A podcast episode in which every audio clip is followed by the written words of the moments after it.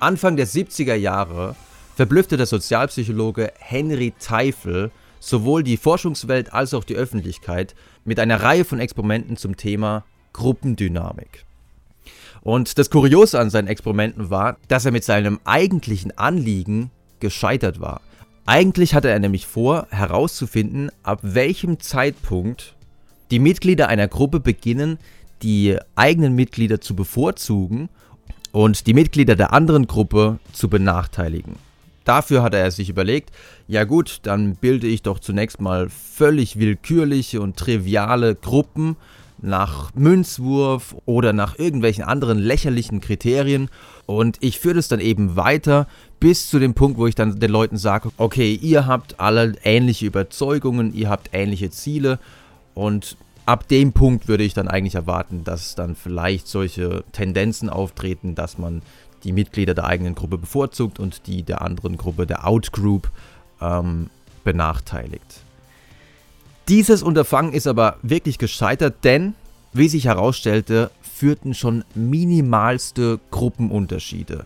Und deswegen spricht man auch vom Minimalgruppenparadigma. Schon minimalste Kriterien zur Einteilung der Gruppe waren ausreichend, um Bevorzugung bzw. Diskriminierung auftreten zu lassen. Das heißt, Teifel und Kollegen haben zum Beispiel Schülern Kunstwerke, Bilder gezeigt und hat ihnen gesagt, ja, sagt mal, ob ihr dieses Bild jetzt gut findet und wie findet ihr das nächste Bild. Und im Nachhinein hat man ihnen dann gesagt, bei dir ist es so, du magst eher Kandinsky mehr. Und anderen Leuten hat man gesagt, ja, du magst eher Paul Klee mehr. In Wirklichkeit, weil die Schüler hatten ja keine Ahnung, welches Bild ist jetzt von welchem Künstler, in Wirklichkeit hat man den Schülern einfach per Zufall dieses Feedback gegeben und einer Gruppe gesagt, ja, du bist ein Kandinsky-Liebhaber und du bist ein Paul Klee-Liebhaber. Und basierend auf dieser Gruppeneinteilung, die ja wirklich nur auf einer vermeintlichen Vorliebe für einen bestimmten Künstler beruhte, haben die Kinder dann im Nachhinein bei einer weiteren Aufgabe die eigenen Gruppenmitglieder bevorzugt. Also Paul Klee-Liebhaber haben eher Paul Klee-Liebhaber bevorzugt, haben gesagt, ja, die sind sympathischer, deren Arbeit ist besser. Außerdem, und das ist der interessanteste Teil gewesen, außerdem hat man sie auch gefragt, ja, wenn du jetzt Geld aufteilen würdest, wie würdest du das jetzt ähm, aufteilen? Dann haben die Kinder im Durchschnitt immer die eigene Gruppe bevorzugt und die andere Gruppe benachteiligt. Und das, obwohl sie während des Experiments keinen Kontakt zu den anderen Versuchspersonen hatten und sie auch nicht wussten, wer sich denn jetzt hinter dieser Person, zum Beispiel Kandinsky-Liebhaber Nummer 6, ähm, verbirgte. Gleiches zeigte sich auch, wie ich habe schon angedeutet, wenn man die Gruppen einfach nur per Münzwurf entstehen ließ und dann gesagt hat, ja, du bist Gruppe X, du bist Gruppe W oder du bist Gruppe Blau und, und du bist Gruppe Rot. Und in einem anderen Experiment war es so, dass man zum Beispiel eine Vielzahl von Punkten auf dem Overhead-Projektor ihnen gezeigt hat und die Versuchspersonen sollten dann sagen, ja, wie viele Punkte sind es denn uns ungefähr? Also einfach so eine Schätzaufgabe. Und man hat ihnen dann im Nachhinein zurückgemeldet, wieder per Zufall. Das war keine reale Rückmeldung. Der einen Gruppe hat man gesagt, ja, du bist ein Überschätzer, du tust, äh, du hast die Punkte eher überschätzt. Und der anderen Gruppe hat man gesagt, ja, du bist ein Unterschätzer. Und basierend auf dieser Gruppeneinteilung, auch wieder völlig trivial und lächerlich, sollten die Versuchspersonen dann im Nachhinein zum Beispiel auch wieder Geld verteilen und es zeigte sich, dass eben die eigenen Gruppenmitglieder, so willkürlich diese Einteilung auch wirklich war, dass die eigenen Gruppenmitglieder bevorzugt wurden.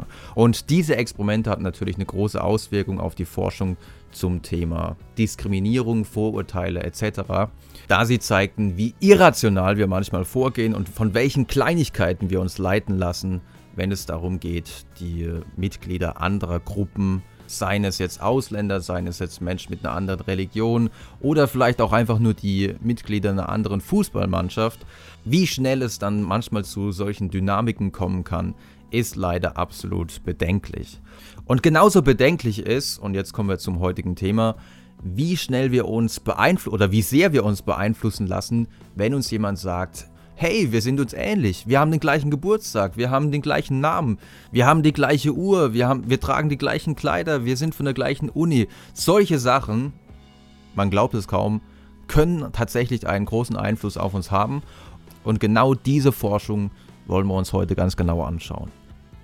Wir beginnen mit der Frage, zu der es vielleicht aktuell die fundierteste Forschung gibt.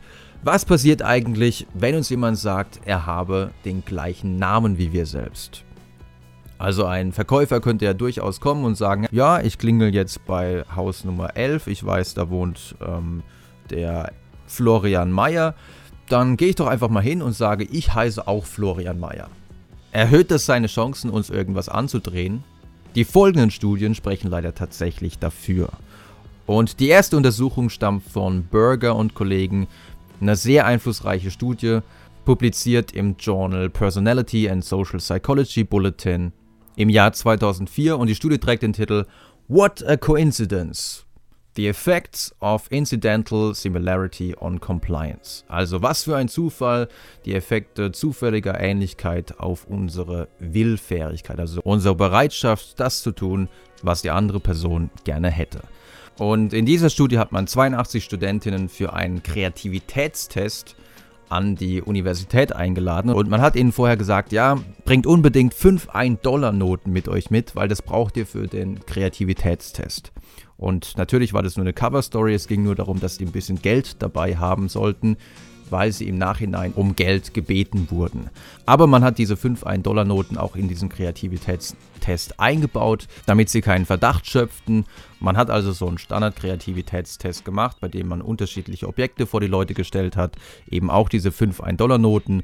Und man hat gesagt, ja, denkt ihr mal, was man alles Ungewöhnliches mit diesen Objekten, mit diesen Alltagsobjekten anstellen kann. Das ist ein ganz typischer Kreativitätstest.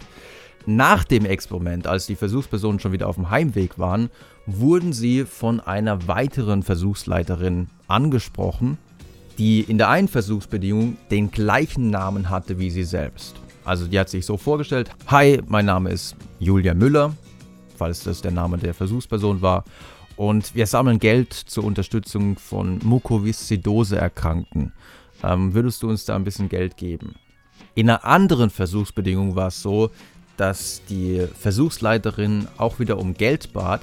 Diesmal hatte die Versuchsleiterin aber nicht den gleichen Namen, sondern sie hatte ein Foto eines angeblich an Mukoviszidose erkrankten Mädchens und dieses Mädchen hatte angeblich genau den gleichen Namen wie die Probandin. Warum hat man diese eigenartige Versuchsbedingung kreiert? Man wollte mit dieser Versuchsbedingung ausschließen, dass jemand hilfsbereiter wird, nur schon allein deswegen, weil er seinen eigenen Namen hört. Und deswegen hat man eine Versuchsbedingung kreiert, bei der eben nicht der Fragesteller selbst den gleichen Namen hatte wie die Versuchsperson, sondern eben man sagte, ja, guck mal hier, dieses Mädchen, was komischerweise den gleichen Namen hat wie du, ähm, ist an Mukoviszidose erkrankt. Und es gab dann eben noch eine ganz normale Kontrollbedingung, in der man weder ein Bild zeigte, in dem eine Person den gleichen Namen hatte und in der auch die Versuchsleiterin nicht den gleichen Namen hatte. Im Ergebnis zeigte sich, dass nur dann mehr Geld gespendet wurde, wenn die Fragestellerin angab, den gleichen Namen zu haben wie die Probandin. Dann waren die Probandinnen bereit, mehr Geld zu spenden. Dann waren sie eben bereit, dieser Person, die genau den gleichen Namen hat wie sie selbst, mehr Geld zu geben.